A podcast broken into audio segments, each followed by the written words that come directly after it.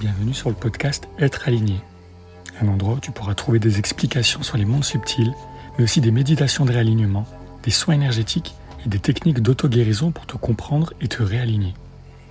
Aujourd'hui, je vais te parler de la notion de se faire piquer de l'énergie et comment une écoute intérieure de ses émotions et ressentis est un bon outil pour s'auto-gérer à travers la journée et à terme se responsabiliser émotionnellement. Je t'explique donc.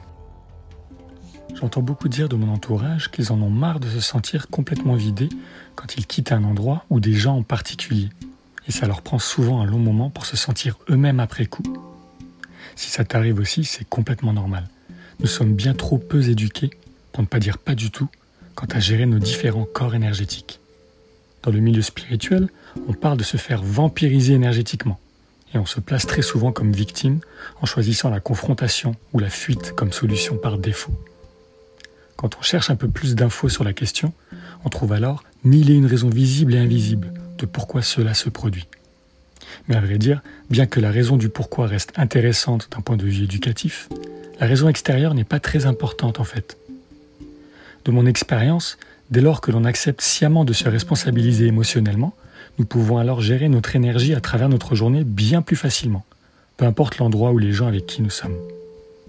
Par là, je veux dire qu'il est important de s'accepter comme le créateur de son expérience émotionnelle et arrêter de blâmer l'extérieur pour ce que nous ressentons.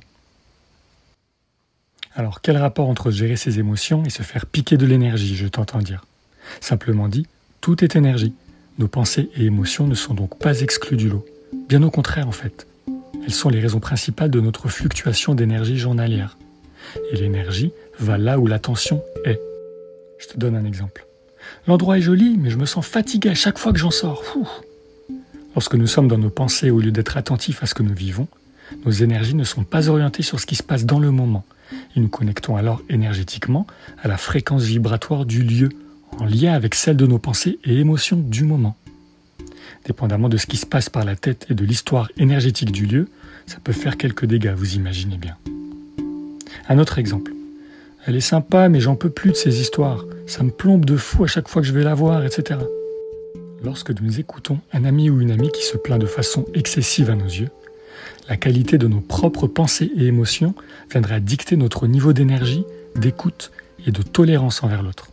Si nous sommes coincés intérieurement sur l'inconfort que cette situation nous apporte, nos énergies ne sont pas orientées vers ce qui se passe vraiment pour cette personne, et nous nous connectons de nouveau à nos propres pensées et émotions. Notre taux vibratoire viendra matcher tout ça, et un sentiment de fatigue, de perte d'énergie ou de surplus émotionnel viendra prendre place plus ou moins rapidement. Et s'observer ressentir, et s'observer ressentir sans y mettre ses propres mots, en continuant d'écouter l'autre, te permettra de laisser ces émotions te traverser intérieurement, tout en préservant tes propres énergies. Pour résumer, tout est une question de vibration. Autrement dit, ta fréquence vibratoire va venir s'ajuster à ton état émotionnel du moment pour te donner l'expérience que tu recherches. Et tout ce qui correspond à l'état vibratoire dans lequel tu es va créer ta réalité.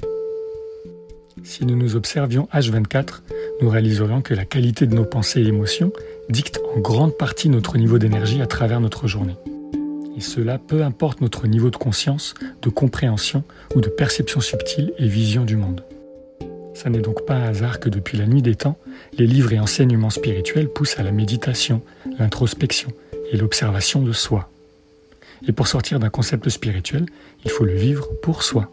Ceci étant dit, comprendre les mille et une raisons visibles et invisibles de pourquoi cela se produit permet de comprendre son expérience et d'orienter ses pensées pour se calibrer émotionnellement vers quelque chose qui nous conviendrait mieux.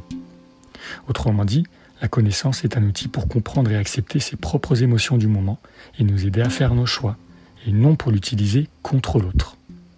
De la connaissance sans introspection, c'est de l'intelligence sans cœur, et cela peut être dévastateur.